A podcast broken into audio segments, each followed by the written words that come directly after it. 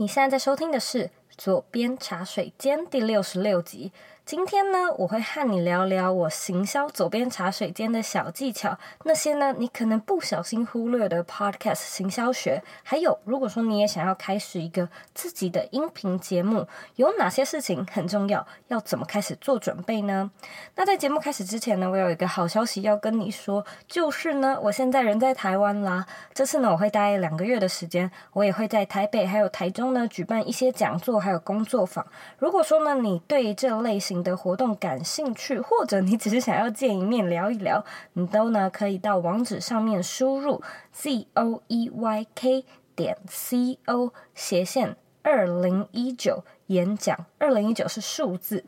我在上面呢会写下讲座的详细资料，还有场次，报名的链接也会在里面。那这些呢是一个有时效性的活动哦，所以它只会发生在二零一九年的九月还有十月。所以如果说你是之后才来听这一集的内容，页面呢可能会失效，因此记得赶快把握这个机会来和我相见欢吧。现在呢，我一样要来阅读一位听众他在 iTunes Store 上面的留言。今天这位听众的 ID 很可爱，他叫做免费送。他写说：“有内容又谦虚的讲者五颗星，开车时光最好的陪伴，有内容又谦虚的讲者。”非常感谢免费送在 iTunes Store 上面特别花时间帮我们留言呢。其实我知道每一个人的时间都是非常宝贵的，所以要你特地去留言真的是很不容易。因此我真的真心从心底里面感谢你愿意这么做。如果说呢，你喜欢《左边茶水间》这个节目，我也想要麻烦你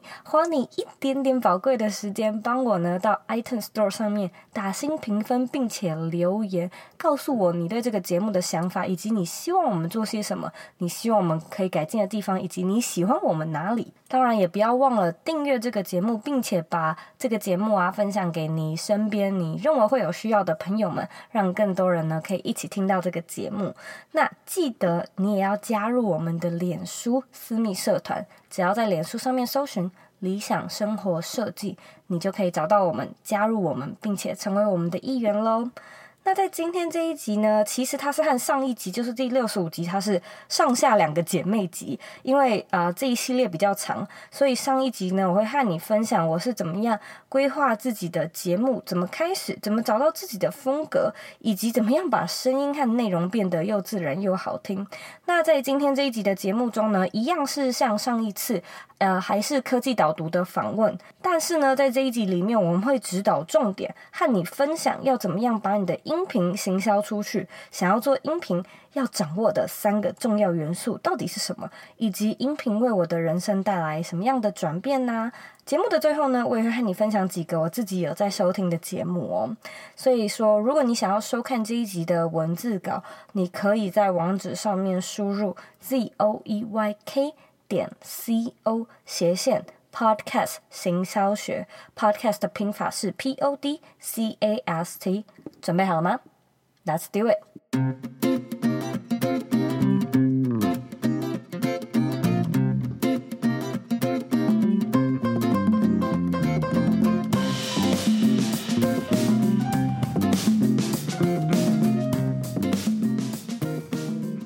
是做行销出身的，对不对？嗯、呃，我觉得一半一半。哎，我最一开始是设计设计出身，然后后来是因为公司有需求，所以跑去负责一些行销的事情。然后后来觉得，哎，好喜欢哦，他 们 继续就继续做这样子。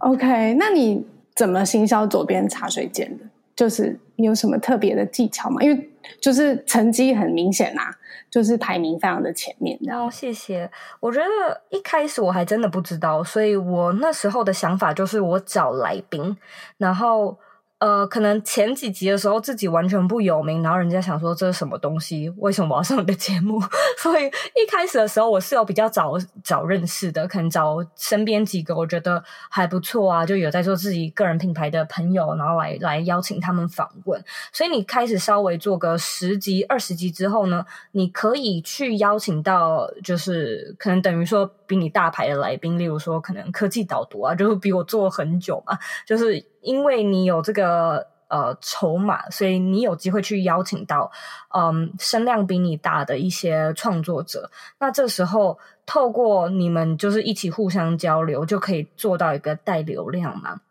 或者是呃，我自己也会把访纲就是整理成文字的，整理成像是文章啦，然后投稿到其他的平台。像是我们最近就有要跟那个呃集美人，就是一个网络上的呃文章平台、文字文字平台，就是要跟他们合作。我们会定期的在上面放一些。我们的文字稿，所以并不是说特别还要去创作，而是其实你的你的 podcast 有有逐字稿嘛，有小抄啊，就那种东西，你是不是可以把它转换成另外一种形式，然后再行销到其他的，转换成其他种媒介，然后再行销到其他的平台？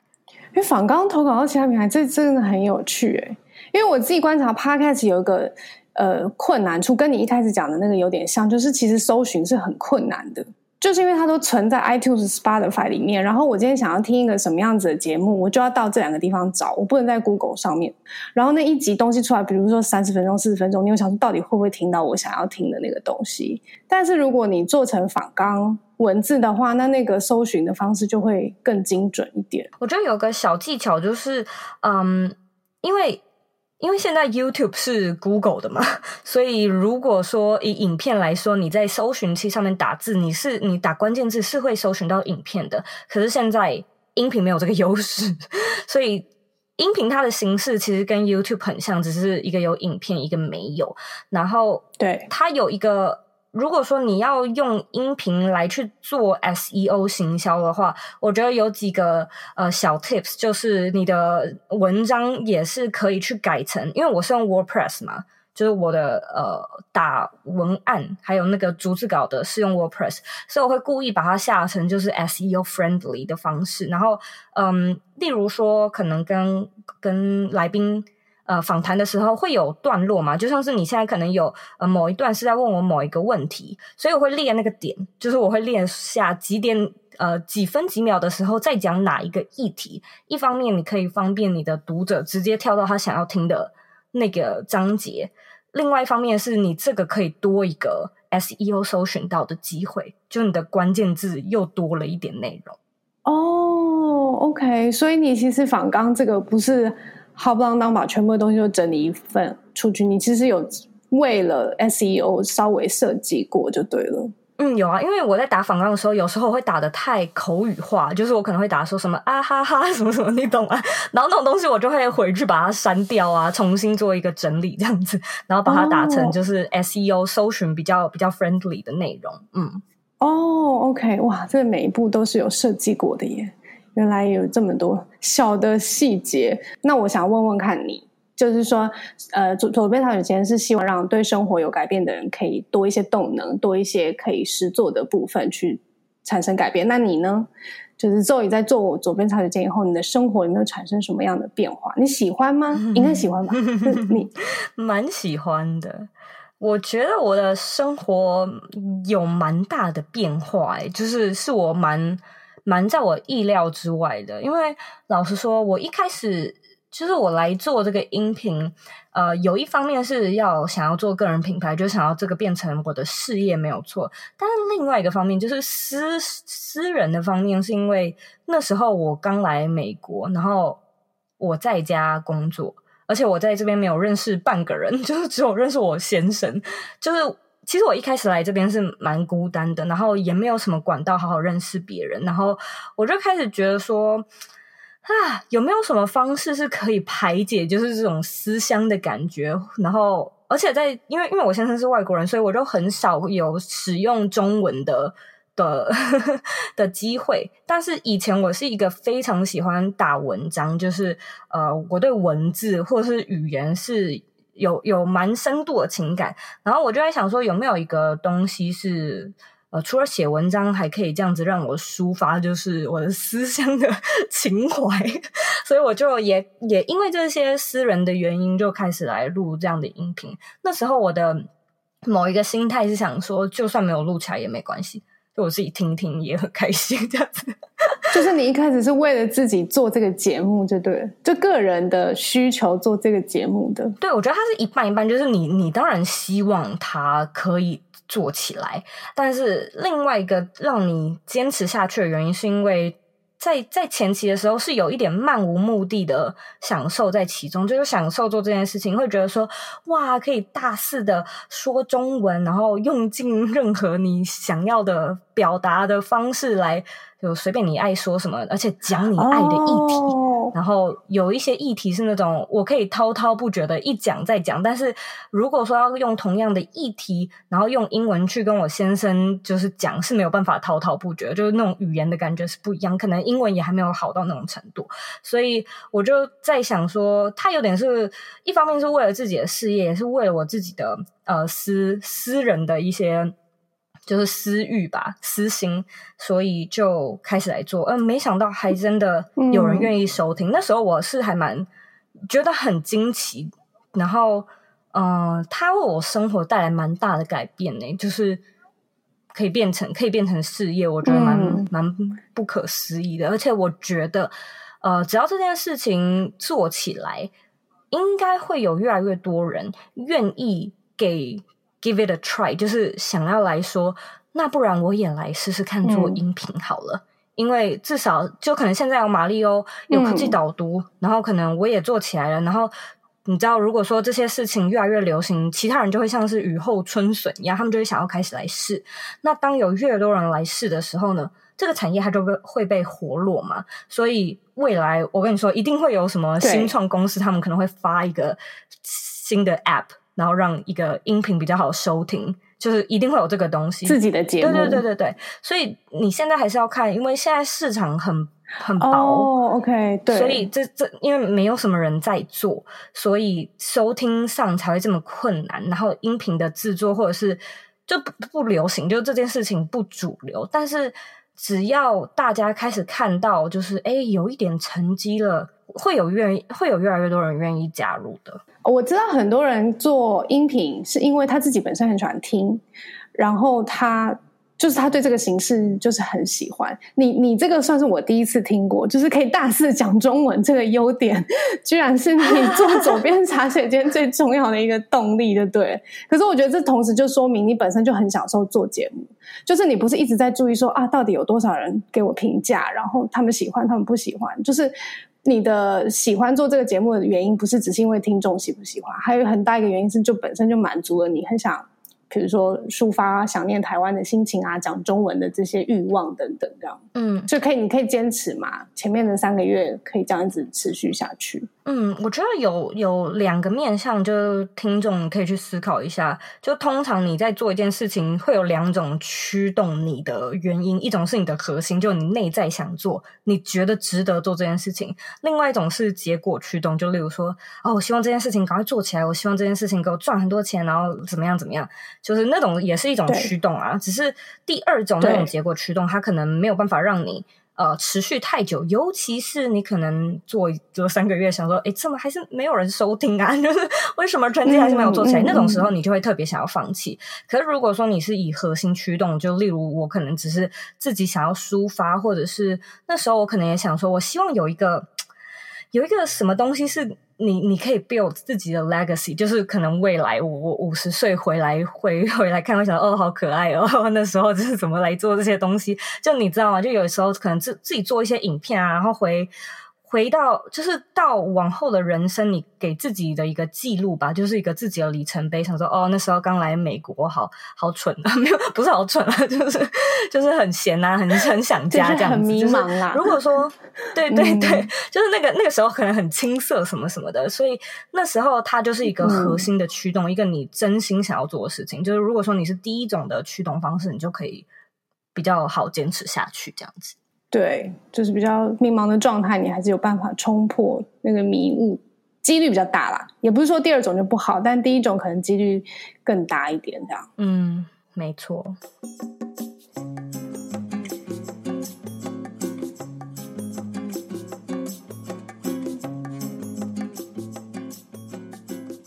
我是 Zoe。你知不知道我现在正在台湾呢？这次我回台湾两个月，会在台北还有台中举办几场不同的讲座，还有工作坊。如果说呢，你有兴趣来参加，或者呢，只是想要见一见面、聚一聚，我帮你呢整理了一个清单，里面呢会放上我所有的活动还有场次，你也可以呢直接找到报名的链接，一起来同乐。想要看活动清单的话呢，请在网址上输入 z o e y k。点 c o 斜线二零一九台湾演讲，二零一九是数字，然后呢，中文台湾演讲，只要直接在网址上输入，你呢就可以找到更详细的讲座还有场次的资讯。我非常期待可以见到你哦。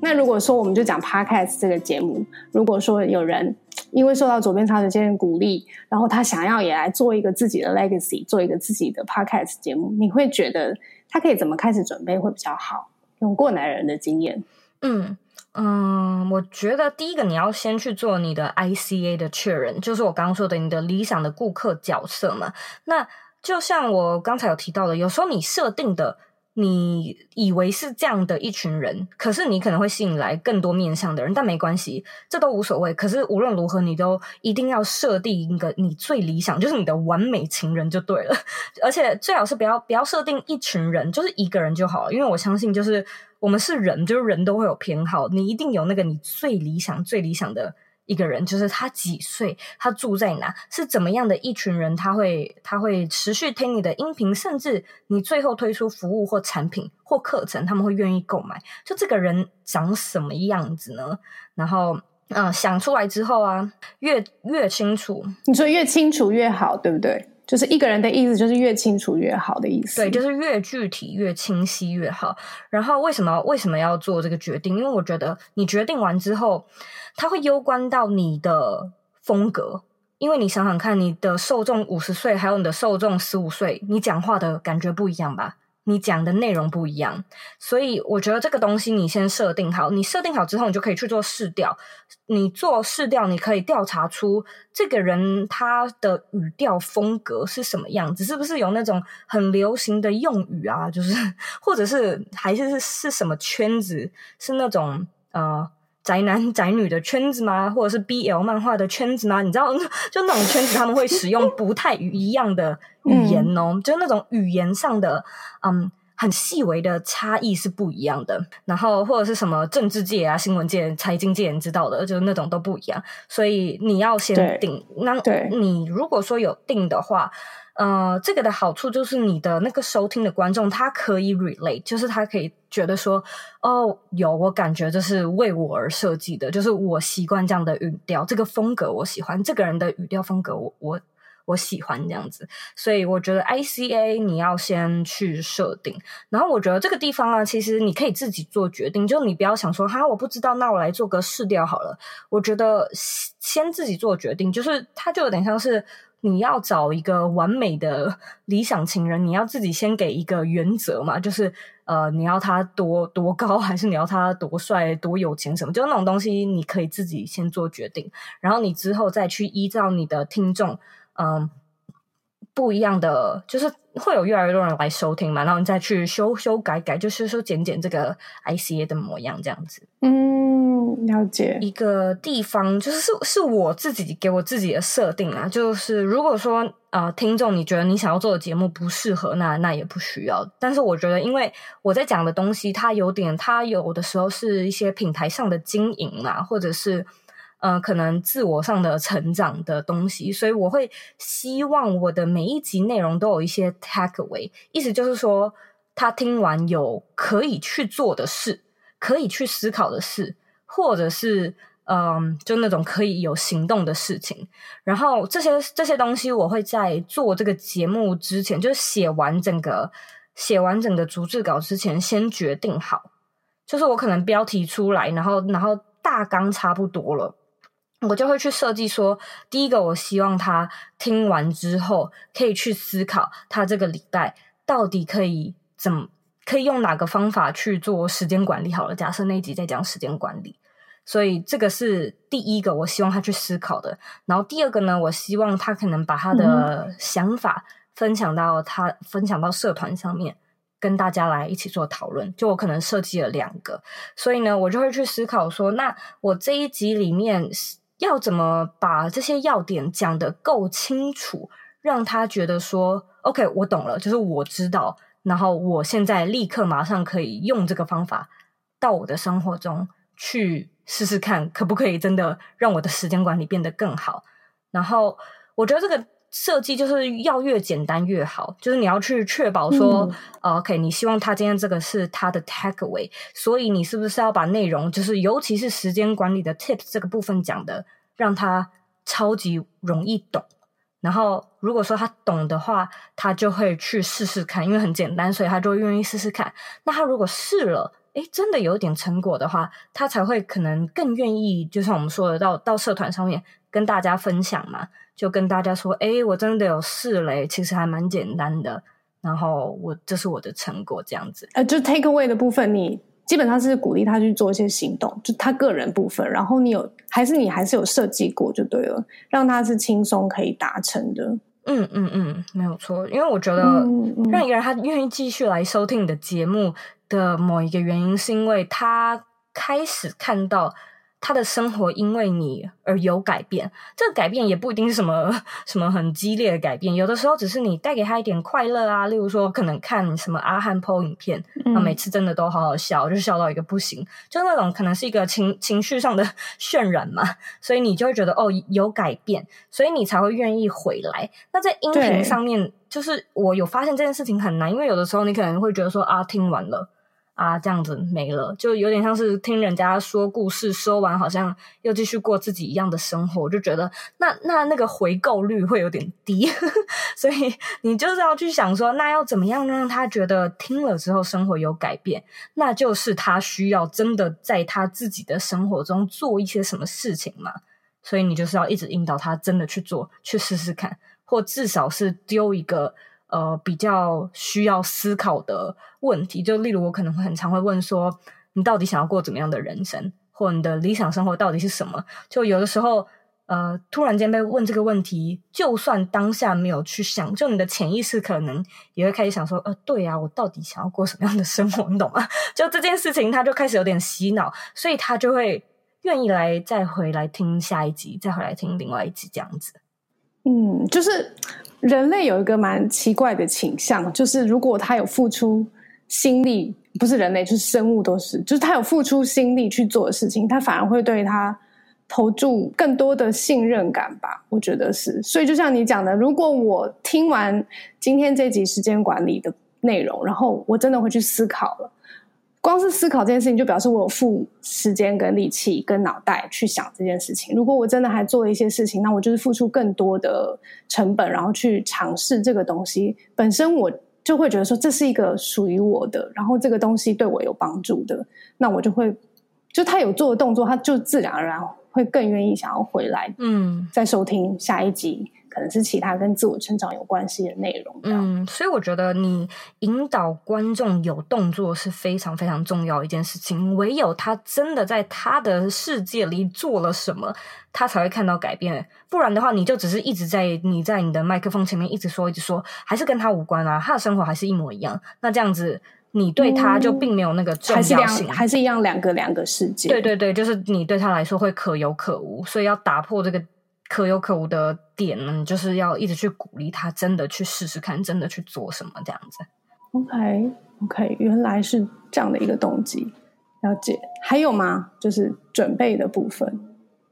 嗯、呃，还有一个，我觉得大家也可以试试看，或大家也可以来来用我的方式，就是我会我会去写我的 formula，就是一个 script 的 formula。这个不不是说逐字的写，而是说我可能会写说，好，第一的第呃第一大段，我要先介绍呃这一集的重点。就如果说大家有收听的话，应该都会知道，嘿，你现在收听的是左边茶水间第几集？今天呢，我们要讲的是什么？所以这是我在开头第一个会说的，因为我觉得，嗯、我自己习惯的感觉是，我不想要听。就是 podcaster 前面那边废话那么多，就是 就像是 YouTuber 一样，就是很多 YouTuber 他可能在在节目一开始啊，我今天午餐吃了什么什么，就啊，你会觉得说赶快进入重点，到你今天到底要讲什么？而且我都看了标题了，然后你才跟我说你午餐吃什么，就一头雾水这样。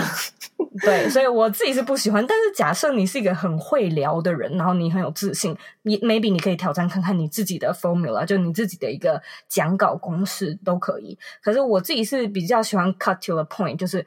第一大段我一定会先告诉你说，你今天在这个音频里面可以听到什么，然后你听完会得到什么。然后你是不是一个怎么样的人？如果是的话，你适合听这一集，因为我觉得在在前面就是你也不要浪费彼此的时间嘛。因为有的时候，诶，那集那个听众就是不适合或不喜欢啦，就就先告诉他，让他自己决定。然后呃，再来我的第二段，通常我要不就是讲一个什么 sponsor 的内容，不然呢就是去念听众的留言。然后在这一段段，我就会做一个 call to action，就叫他去评分啊，叫他加入社团等等。嗯哼，嗯，然后再来呢，我的另外一个 formula 就是我会再回到我今天的主题，稍微的讲一下更细的内容，就是例如说今天听的内容呢，你可以听到我们讲说我们要怎么去规划音频的流程，我们要怎么行销音频，类似像这样子，就是一个比较细的。然后准备好了吗？那我们就开始今天的节目。所以这是一个前面的流程，嗯、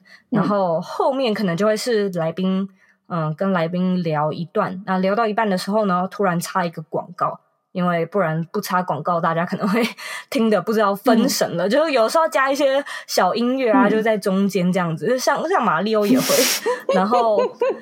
嗯，然后可能再下一段，然后最后来一个重点整理，来一个结尾这样子。对，对所以这是我一成不变，就是每一次都一样的讲稿公式。所以我觉得大家也可以去设计你的，不一定要跟我一样。嗯。我觉得你还蛮谦虚的耶，就是你其实一直强调说这个是你这样风格的节目，就是比如说有的音频节目，它其实是要陪呃听众可能做家事或者是什么，它就是两个人闲聊，它真的很随性就对了。然后你就是可以听那两个人闲，那他就不一定要一定要 take away 啊或什么的，对，不一定，不一定。对，但你就是很强调说，哎，我这样子的风格的话，我这个制作的流程是是先确认这个听众的。这个形态的越清楚越好，然后 take away，然后 script formula 这样子，就是这个是你一个还蛮呃你的成功方程式就对了。我我有两个小小的问题，就是一个是你一你制作一集节目要花多少时间？我觉得好像工程其实企划的部分、内容部分很花时间，或是后置，就是你后面又要再写讲稿的话，嗯。我觉得以前很花时间，现在比较好嘛。如果说先先讲我自己一个人做一集好了，我自己做的话比较快，因为如果说还有来宾的话，你可能还要敲他，然后他回你，然后你们还要敲时间，然后讨论访纲。这个然后连线又出现一大堆问题，像刚刚一样。有的时候可能要到到两个礼拜嘛，就像你可能两个礼拜前约我，然后还要对到彼此的时间，才可以真的坐下来开始录音，然后还有稿子要写什么的，所以。呃，我就讲我自己一个人。如果说我自己的话，我可能从第一个我有 idea 想到，我会把这个这个 idea 写在我的可能记事本里面，就是可能 Google Sheet。然后差不多有空的时候，我就会去处理它。然后呢，我第一个可能先做的是，我会回到我的访纲里面去下一个大概的标题纲要，然后可能自己重复的看了几遍，润了几遍之后，我就会开始录。通常我可以在一小时内录完，好厉害！一小时，但就是自己自己这样子讲讲讲，一小时讲完之后，呃，我可能需要花呃快的话一小时，慢的话三小时剪我自己的音频，因因为我觉得音频有一个 其实跟影片一样，就是你一边剪，你还要一边听。那有的时候一集就是四十分钟，等于说你 review 一集，你又要花四十分钟。然后你要回去重重改那些你做记号你要改的地方，然后你要再听一次，就再花四十分钟，就这种时间是蛮琐碎的。但就是无论如何，假设我们今天剪完，今天剪很快，三小时剪好了之后呢，我就会回到原文的内容，然后我在打那个原文内容的时候，我就会 bounce 那我的音频，就是输出也要花一些时间嘛。然后可能做成影片放到 YouTube，做成音频的档案要花一点时间，所以在输出的时候呢，我就会打我刚刚说的，就是把音频的那种逐字稿的内容变成比较 SEO friendly 的内容。打打打字，打字可能要花一个半小时，加上你可能要做一些 social 的图片啊，例如你可能要放到脸脸书上面宣传啊，等等之类的，就是那个时间点就是在做那些事情。所以如果说顺利的话，它是它是一天可以做完的事情。听起来你一个人的话是一天可以做完的，嗯，没错。但这是在你现在蛮上手的状态就对了。嗯嗯，我觉得一开始的时候，听众可以做的做法是你去规划好你你可能这礼拜要录什么，下礼拜要录什么，下下礼拜录什么，然后呢一天全部录完。因为有的时候你要 set 那个器材啊、麦克风什么的，要一点时间。你都已经 say 好了之后，你就。你就 就对，还有一些技术问题什么的。如果说都用好的话，看可不可以录的东西同一天录完，剪辑的东西同一天剪，这样子，这样你可能就做好呃三个礼拜的内容了，所以会比较快一点。对对，那你有没有呃一些你自己很常在收听的节目，然后可以推荐给大家的？可能是回到我的原文里面，就是看文字吧，因为现在我讲的话，你可能会记不起来。呃，像是中国有一个。中国有一个节目叫做 UX 咖啡，Coffee，他们也蛮好听的，所以这是个中文节目。对，两个中国女生主持的，叫中文叫做 UX 设计咖，咖啡的咖，就是 UX 设计师设计上面的内容。所以如果说你是设计背景啊，或者是相关的那种。哦，可能对美国文化，或者因为他们专讲很多戏骨的内容，所以如果你对这个内容感兴趣的话，你可以来听听。然后我也很推荐，我觉得大家应该知道 Gary V 吧，就是什么社群行销大师，行销大师。嗯，对。然后他的内容，我觉得就是他的内容就是很励志，就是你不一定可以，你不一定可以有。take away，或者是学到那种行销内容，可是你就会给他，他就会是那种精神喊话式嘛，你就会觉得，对，我不要再浪费我的人生了，没有错，听完就那种感觉。然后他的内容我也会听，就偶尔听一下。然后，嗯嗯，有一个我觉得很不错的，叫做 Science of the Science of Social Media。呃，这个它它我不知道中文要怎么翻译，但是呢，它是一个。嗯，它是 Buffer 的节目，Buffer 是一个社群排程工具的 App，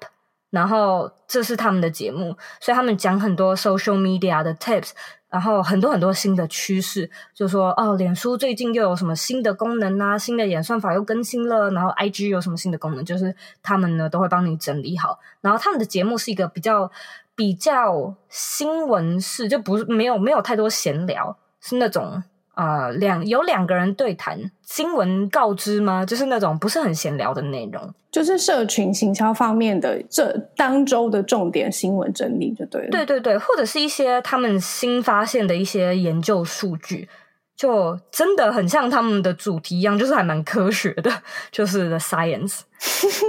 社群行销的 science 这样子。嗯，了解。他他们其实很喜欢，我知道他们创办人很喜欢 podcast，就是他们这个节目应该有一阵子，对不对？对对对，就是这个创办人本身对 podcast 很有爱。对，然后他们还就是他们前前后后也换过蛮多不同的主持人，但是每一次都是一男一女的主持人。然后就是一个互呃一搭一唱的这样子主持，就是蛮蛮好玩的啦。然后呃还有一个也可以推荐给大家，就是 Marketing School，它是有一个呃很有名的叫做嗯 Neil Patel 的人，还有他的 partner 叫什么名字，我瞬间有点忘了。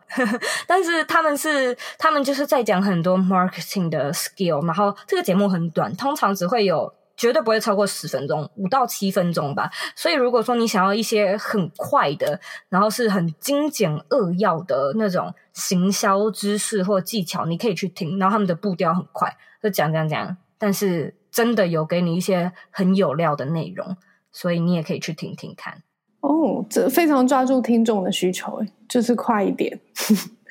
不要那么花那么多力气才能得到资讯。对。然后还有一个，我觉得大家我最近还发现也蛮不错的，它叫做 Art of Paid Traffic，就是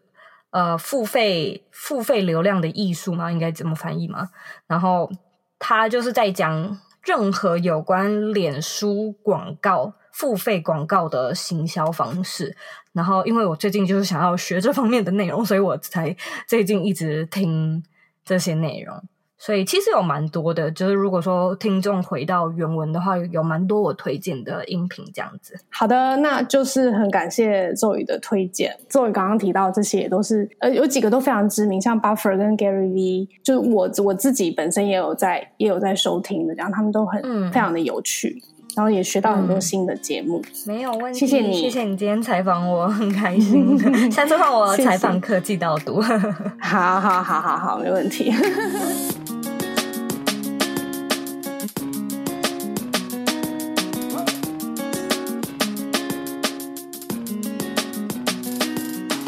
今天的重点整理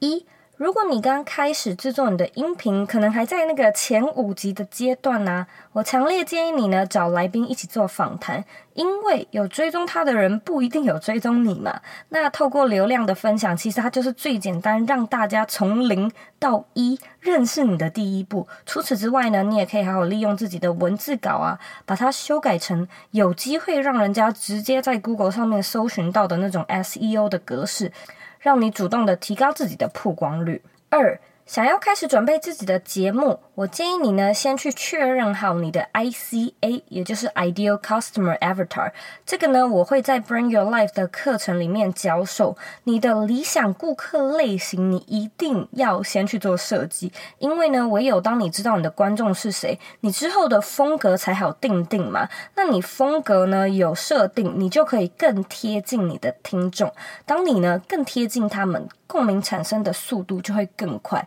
那他们从听众变成死忠听众的速度当然也会提高喽。三。如果说你不晓得自己的节目应该要有什么样的风格，我建议你呢可以先去设计一下自己的内容公式，就是呃每一段呢你都可以先写好，说第一段要讲什么，第二段是什么，第三段是不是要来一个背景音乐，第四段呢是不是要有广告？像这样子呢，你事先设计好，其实呢，当你每一次都使用一样的公式，久而久之，你的观众啊他就会有一个熟悉感，那你的辨识度就会变高，所以你的风格也会渐渐出来喽。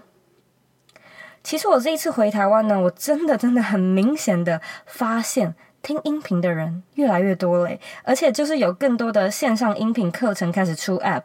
那老实说，我其实真的是非常看好这个市场，因为就我的观察，我发现在美国流行的东西，大概呃等它发展成熟，可能五年之后，台湾呢也会开始渐渐流行起来。因此，虽然啊现在听音频很不方便，没有什么人听，也不是什么大宗市场，但是呢，就是因为这个时机点，它其实是一个最好的下手时机，它还不会很饱和，只要你慢慢的耕耘，你呢现在还是可以沾到一点使用者先锋的红利哦，因此，如果说呢，你想要开始做音频的话，我觉得现在真的是一个最好的时机。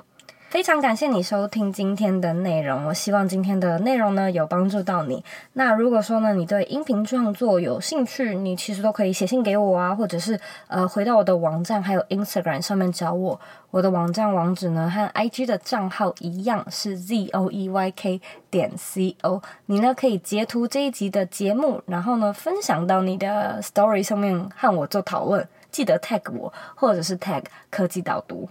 让我们知道你有在收听。最后的最后呢，我知道你是非常忙碌的，我也知道你可以去做很多很多其他的事情。诶，你有没有发现我现在就是在说我的一个格式？但是呢，你却选择来收听这一集的节目，我真的是非常的感谢你。现在呢，我也想要请你再花三十秒的时间，好好的思考一下，你自己会不会想要来做音频上的创作？会不会想要有一个自己的节目呢？把你的答案还有你的为什么分享到这一集的原文里面吧。我们下次见喽。